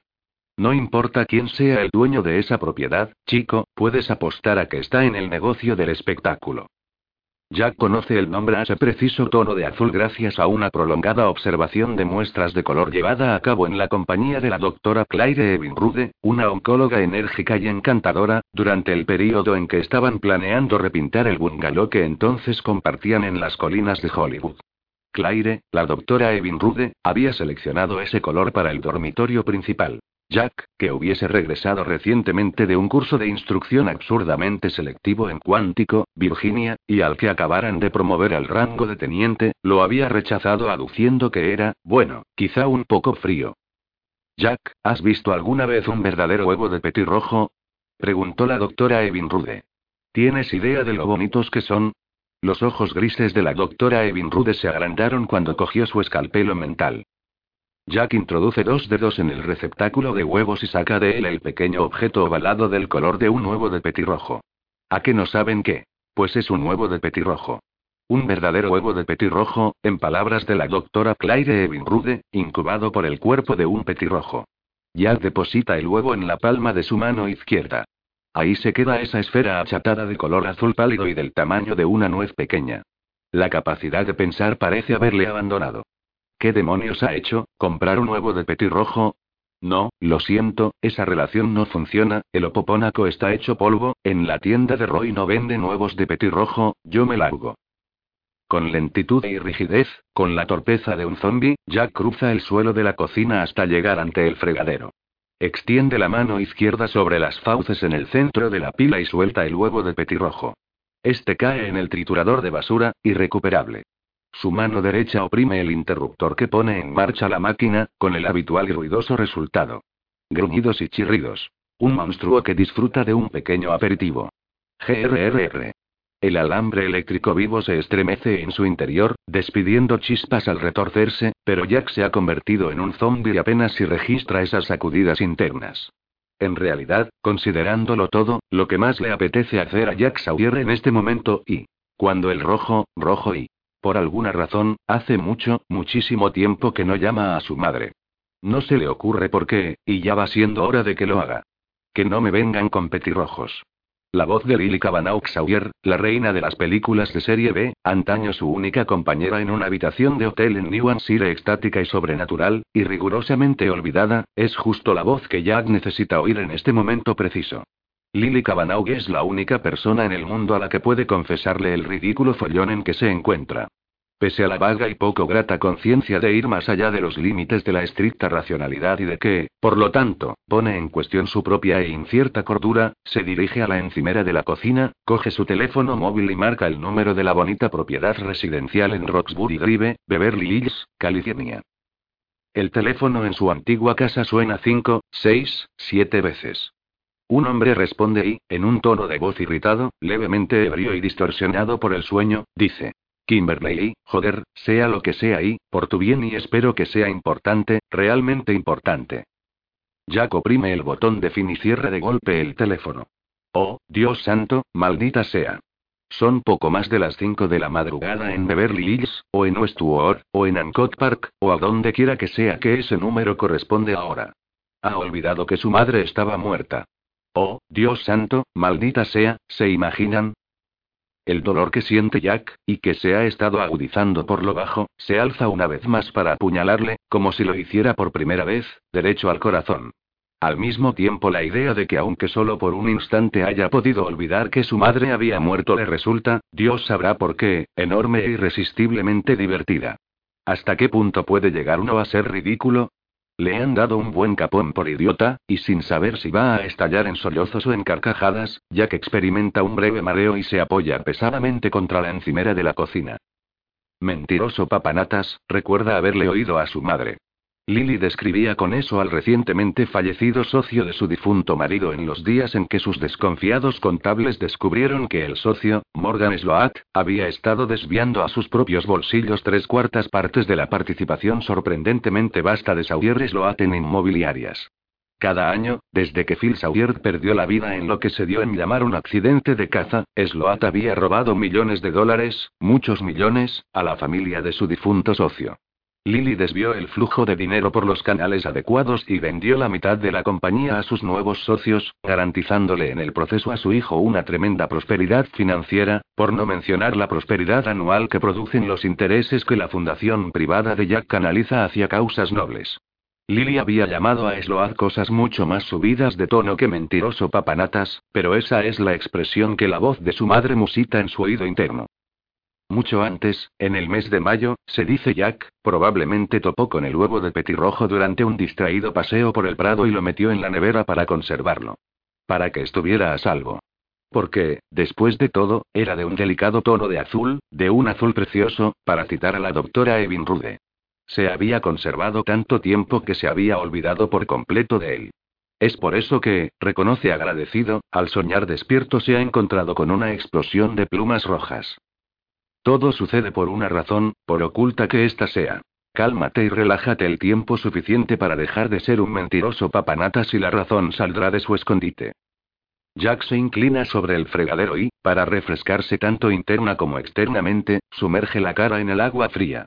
Por el momento, la impresión le hace olvidar el desayuno frustrado, la ridícula llamada telefónica y las corrosivas instantáneas de imágenes. Ya es hora de ponerse en marcha. Dentro de 25 minutos, el mejor amigo y único confidente de Jack Sawyer emergerá, con su aura habitual de percepción rotatoria, por la puerta principal del edificio de hormigón ligero de la Tricuni, acercando la llama de su mechero de oro a la punta de un cigarrillo, se deslizará por la acera hacia Península Drive. De informarle su percepción rotatoria de que le aguarda la camioneta de Jack Sawyer, Henry Leiden localizará sin equivocarse el picaporte de la puerta y subirá al vehículo. Semejante exhibición de serenidad en un hombre ciego es demasiado deslumbrante para perdérsela.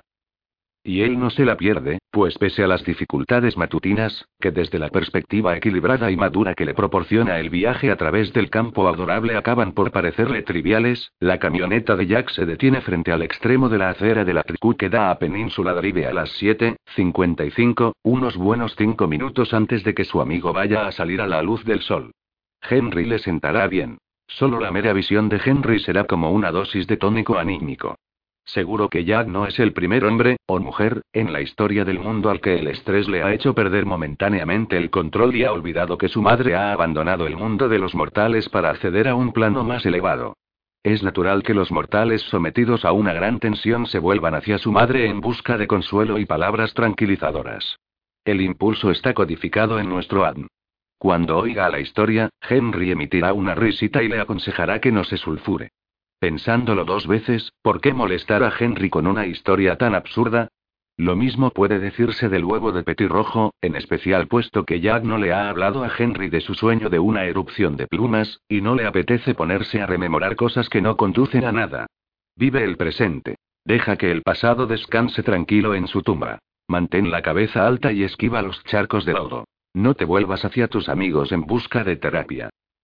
Jack enciende la radio y oprime el botón de la Cula FM, la emisora de la Universidad de la Riviere, hogar tanto de la rata de Wisconsin como de Henry el jeque el jaque de Arabia. Lo que se derrama a través de los altavoces ocultos en la cabina del conductor le pone los pelos de punta. Es Glenn con esa visión interior suya tan luminosa, que interpreta con ardor algo de Bach, no sabe exactamente qué. Pero es Glenn y es Bach, desde luego. Una de las partitas, quizá. Con un disco compacto en la mano, Henry Leiden transpone el humilde umbral del lateral de la emisora, emerge a la luz del sol y, sin titubear, inicia su majestuoso recorrido de la acera, con las suelas de sus mocasines de antemarrón posándose justo en el centro de las sucesivas losas de piedra. Henry Henry es toda una visión.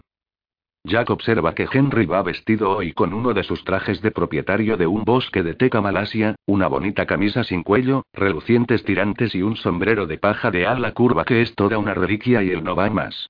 De no haber sido Jack tan bienvenido a compartir los secretos de la vida de Henry, no habría sabido que la capacidad de su amigo de combinar a la perfección su guardarropa dependía de la profunda organización de su enorme vestidor establecida tiempo atrás por Rhoda Gilbertson Leiden, la difunta esposa de Henry.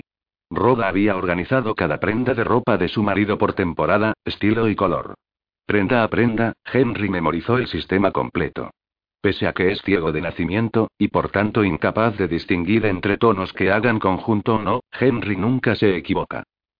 Henry extrae del bolsillo de la camisa un encendedor de oro y un paquete amarillo de American Spirits, enciende uno, exhala una radiante bocanada a la que la luz del sol confiere el color de la leche, y continúa su firme progreso por las losetas de piedra.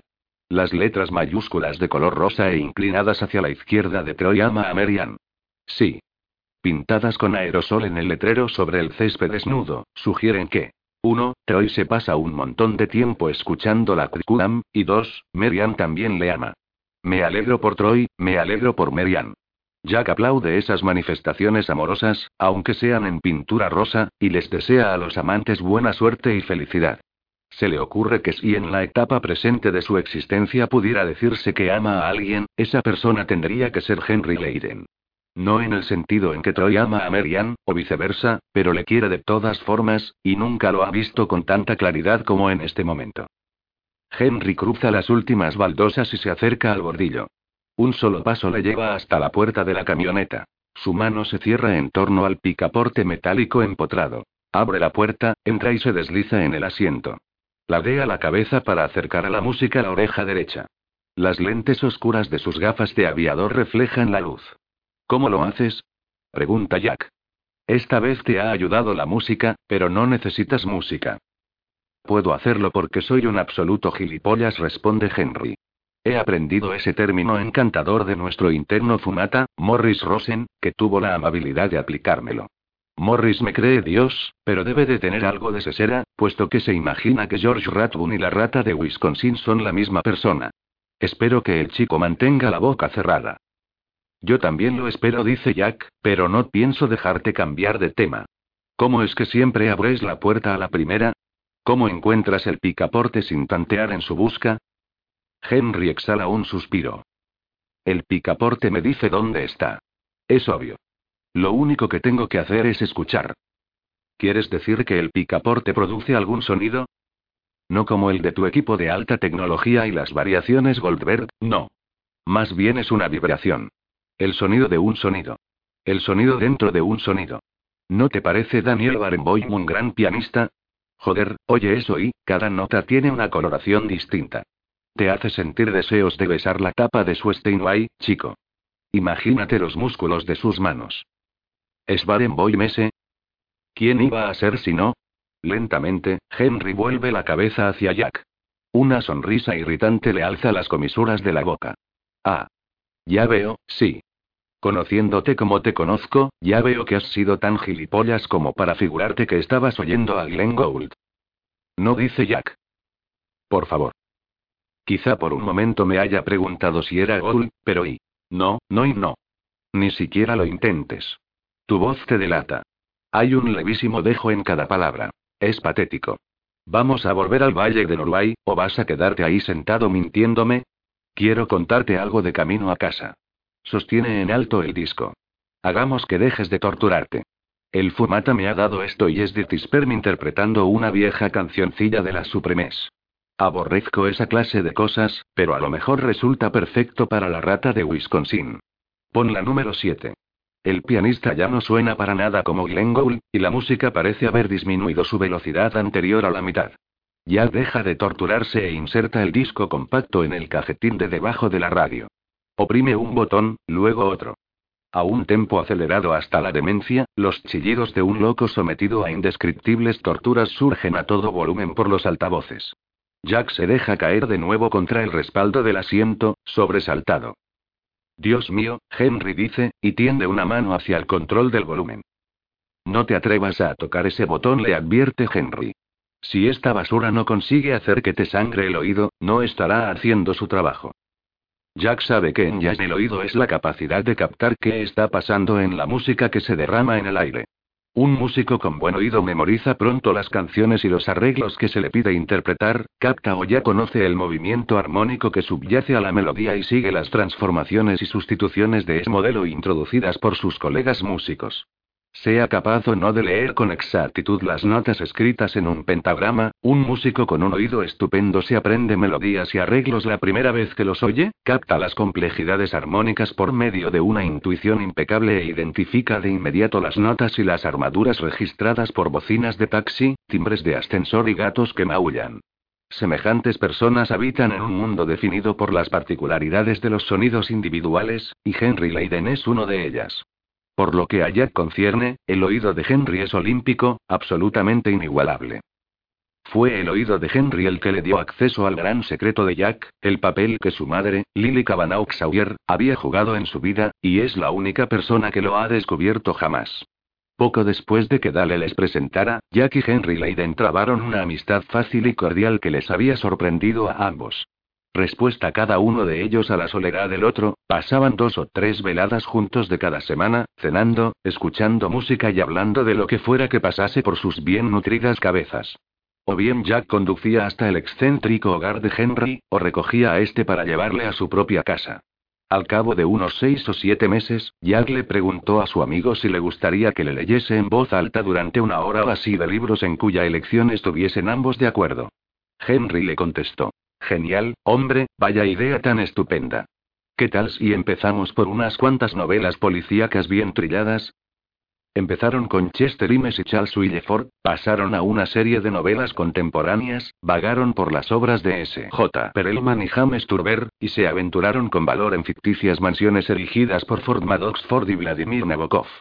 Comprenden que Marcel Proust es un paso futuro, pero Proust puede esperar. Actualmente están demasiado embarcados en casa desolada. Una noche, después de que Jack hubiese acabado con el episodio de la velada del buen soldado, de Ford, Henry se aclaró la garganta para luego decirle. Dale me comentó que le habías dicho que tus padres estaban en el mundo del espectáculo. Así es. No es que quiera entrometerme, pero ¿te importaría que te hiciera unas preguntas? Si te apetece responder, tan solo di sí o no. Ya alarmado, Jack inquirió. ¿De qué va todo esto, Henry? Quiero comprobar si tengo razón en una cosa. De acuerdo. Pregunta. Gracias. ¿Se dedicaban tus padres a diferentes aspectos del mundo del espectáculo? Ajá. ¿Estaba uno en el sector comercial, y el otro en el de la interpretación? Ajá. ¿Era actriz tu madre? Uyuy. Una actriz famosa, en cierto sentido.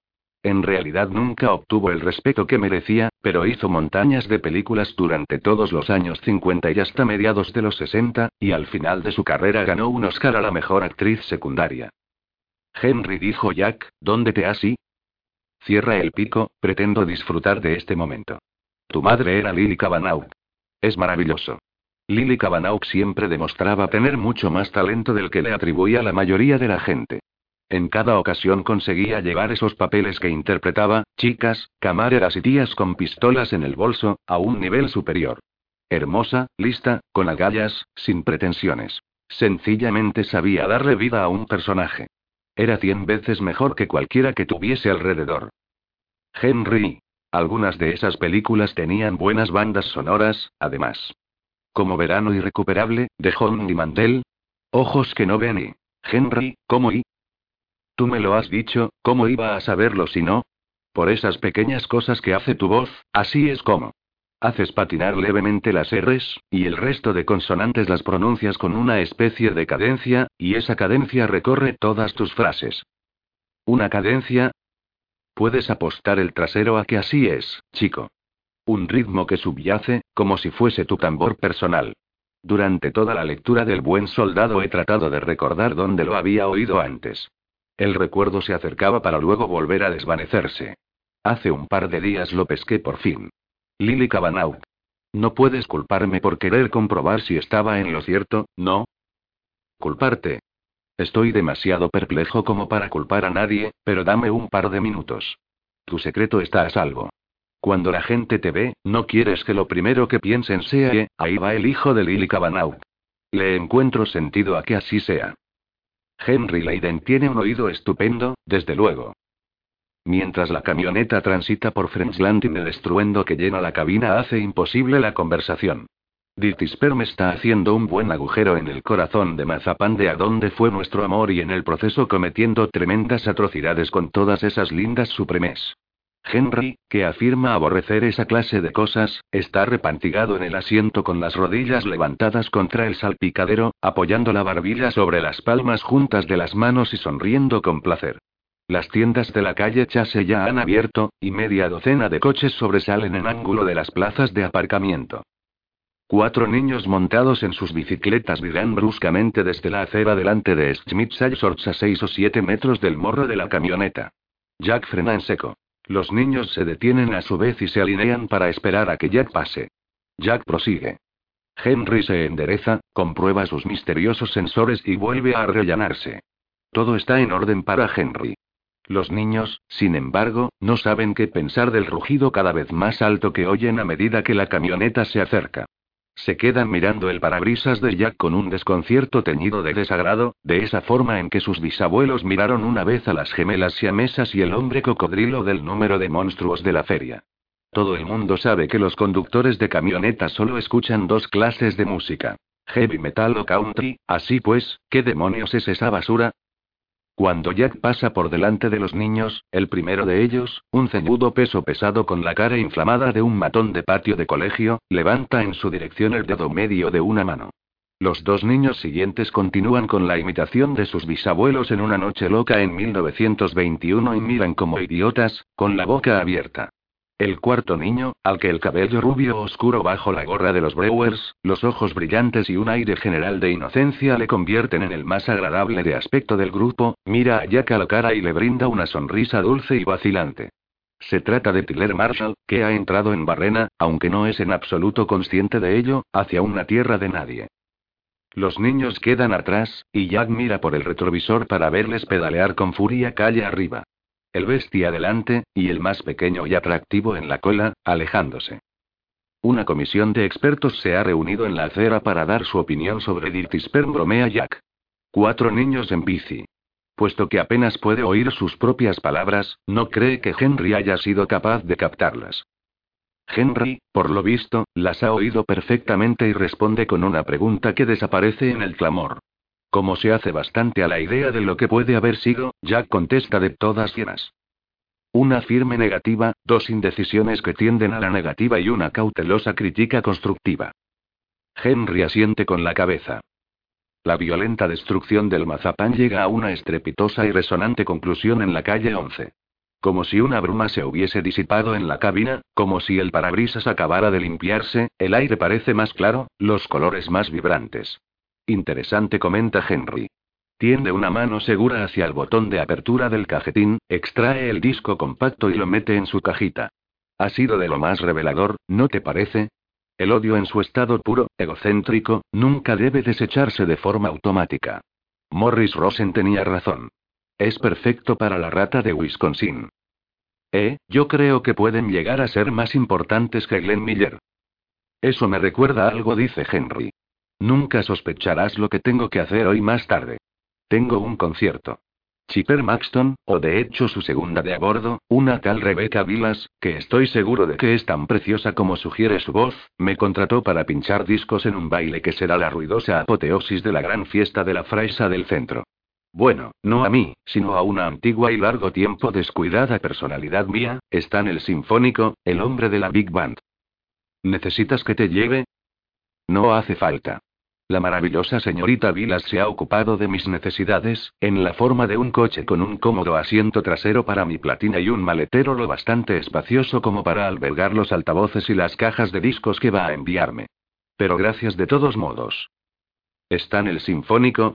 Ironiza Jack. La exitosa y frenética encarnación en traje de dandy rockero de la era de la Big Band, y un caballero dulce y encantador, además. Para los residentes del centro Maxton, será una evocación de sus años mozos que les provocará gran placer contemplar. ¿De veras tienes un traje de dandy rockero? Magníficamente inexpresivo, Henry vuelve el rostro hacia Jack, que se disculpa. Lo siento. No sé qué me ha pasado. Cambiando de tema, lo que has dicho, quiero decir, lo que George Rathbun ha dicho sobre el pescador esta mañana es probable que haya hecho mucho bien. Me ha alegrado oírlo. Henry abre la boca y cita a George Rathbun en toda su paternal y amistosa gloria.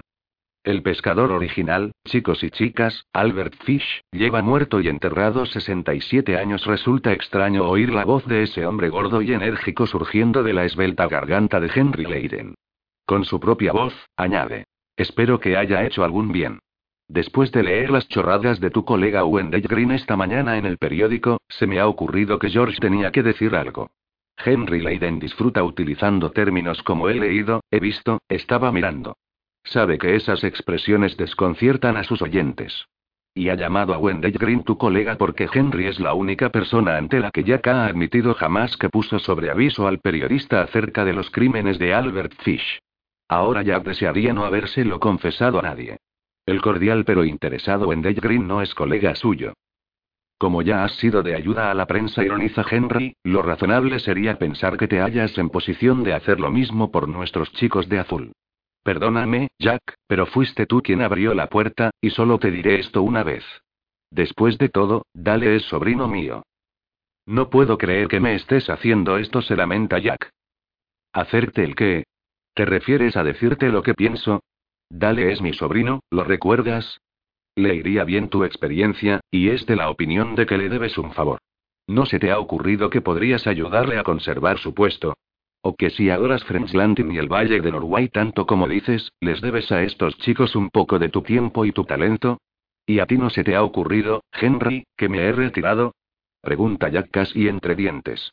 Que investigar homicidios es la última cosa del mundo, y quiero decir la última, que me apetece hacer, por supuesto que se me ha ocurrido, responde Henry. Pero, y, una vez más, espero que me perdones, Jack, aquí estás tú, la persona que yo sé que eres, con las aptitudes que tienes, desde luego mucho mayores que las de Dale y probablemente bastante mayores que las de esos otros tipos, y no puedo evitar preguntarme qué diantre de problema tienes. Yo no tengo ningún problema, le recuerda Jack. Soy un civil. Tú eres el jefe. Bueno, será mejor que escuchemos el resto del concierto de Barenboim. Henry desliza los dedos por la consola y oprime el botón que conecta la radio. Durante los siguientes 15 minutos la única voz que se oye en la cabina de la camioneta es la de un Steinway de cola meditando sobre las variaciones Goldberg en el Teatro Colón de Buenos Aires. Y vaya voz espléndida que tiene, además, se dice Jack, y uno tiene que ser un analfabeto para confundirla con Glenn Gould. Una persona capaz de cometer una equivocación así seguramente es incapaz de escuchar el sonido interno semejante a una vibración producido por un picaporte de la General Motors. Cuando viran para salir de la Nacional 93 y coger la carretera del Valle de Norway, Henry dice. Deja ya de enfurruñarte. No he debido llamarte gilipollas. Y no he debido acusarte de tener un problema, porque yo soy el único que tiene uno. Tú. Jack le mira, asustado. Su larga experiencia le ha sugerido de inmediato que Henry está a punto de pedirle alguna especie de ayuda investigadora extraoficial. Henry está de cara al parabrisas y no delata nada. ¿Qué clase de problema puedes tener tú? ¿Se te han desordenado los calcetines? ¿Hoy tienes problemas con alguna de las emisoras? A esas cosas podría enfrentarme. Henry hace una pausa, que se convierte en un silencio prolongado. Lo que iba a decir prosigue al cabo es que me da la sensación de que estoy perdiendo la cabeza. Creo que me estoy volviendo loco o algo así. Venga ya. Jack levanta el pie del acelerador para reducir la velocidad a la mitad. ¿Ha sido testigo Henry de una explosión de plumas? Por supuesto que no. Henry no ve nada. Y su propia explosión de plumas no fue más que efecto de soñar despierto. Henry vibra como un diapasón. Todavía está de cara al parabrisas. Cuéntame qué ocurre, dice Jack. Empiezas a preocuparme. Henry apenas si abre la boca, para volver a cerrarla al instante. Otro estremecimiento recorre su cuerpo. Un murmura. Esto es más difícil de lo que pensaba. Aunque parezca asombroso, su voz cáustica y mesurada, la voz auténtica de Henry Leiden, tiembla con un amplio y desválido vibrato. Jack reduce hasta ir a paso de tortuga, empieza a decir algo, y decide esperar. Oigo a mi esposa, dice Henry. Por la noche, cuando estoy en la cama. Alrededor de las 3 o las 4 de la mañana. Oigo las pisadas de Roda en la cocina, subiendo por las escaleras. Debo de estar perdiendo la cabeza.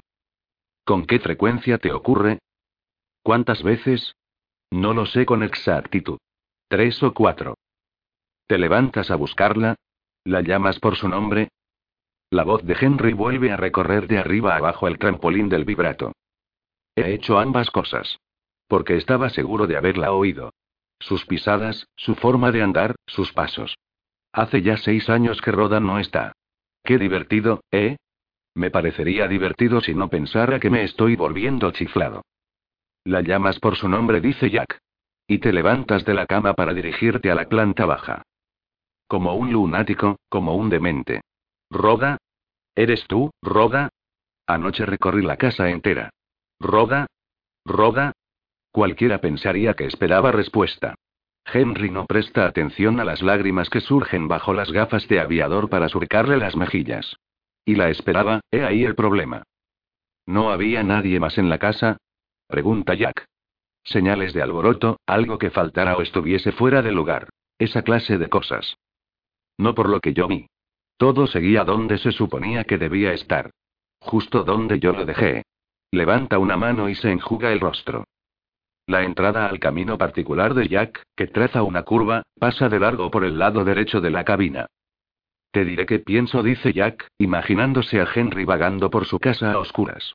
Hace seis años experimentaste todo el proceso del duelo que tiene lugar cuando alguien a quien amas se muere y te abandoncia, la negación, el regateo, la ira, el dolor, la aceptación, y lo que sea. Todo el abanico de emociones, pero, después de eso, seguías echando de menos a Roda. Nadie le dice nunca a uno que continúa echando de menos a la gente que querías y ha muerto, pero así es. Vaya, qué profundo ironiza Henry. Y un consuelo, además. No me interrumpas. Pasan las cosas más increíbles. Créeme, sé de qué hablo. Tu mente se revela. Distorsiona las evidencias, te da falsos testimonios. ¿Quién sabe por qué? Sencillamente lo hace. En otras palabras, te vuelves tarumba, concluye Henry. Me parece que es ahí donde empezamos.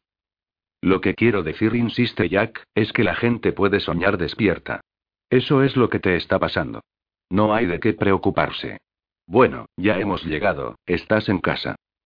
Dobla por el sendero de entrada cubierto de hierba y conduce hasta la granja blanca en la que Henry y Rhoda habían pasado los 15 animados años entre su matrimonio y el descubrimiento del cáncer de hígado de Rhoda.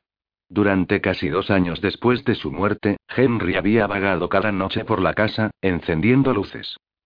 ¿Soñar despierto? ¿De dónde has sacado eso? Soñar despierto no es tan raro, explica Jack. En especial en la gente que nunca duerme lo suficiente, como tú. O como yo, añade en silencio.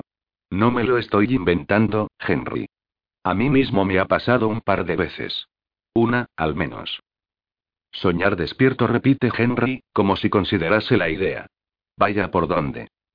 Piénsalo un poco. Vivimos en un mundo racional. La gente no vuelve de entre los muertos. Todo sucede por un motivo, y esos motivos siempre son racionales. Es una cuestión de sintonía o coincidencia. Si no fueran racionales, nunca entenderíamos nada ni sabríamos qué está pasando. Hasta un ciego puede ver eso, dice Henry. Gracias. Tus palabras me ayudan a seguir viviendo. Sale de la camioneta y cierra la puerta. Se aleja, retrocede y se inclina a través de la ventanilla. ¿Quieres empezar esta noche con casa desolada? Debería volver a casa sobre las ocho y media, o algo así. Apareceré sobre las nueve. Dimdon dice Henry a modo de despedida. Se vuelve, camina hasta su umbral y desaparece en el interior de la casa, que por supuesto no está cerrada con llave. Por aquí tan solo los padres cierran las puertas, e incluso eso es una novedad. Jack le da la vuelta a la camioneta y recorre de vuelta el sendero hasta salir a la carretera de Norway.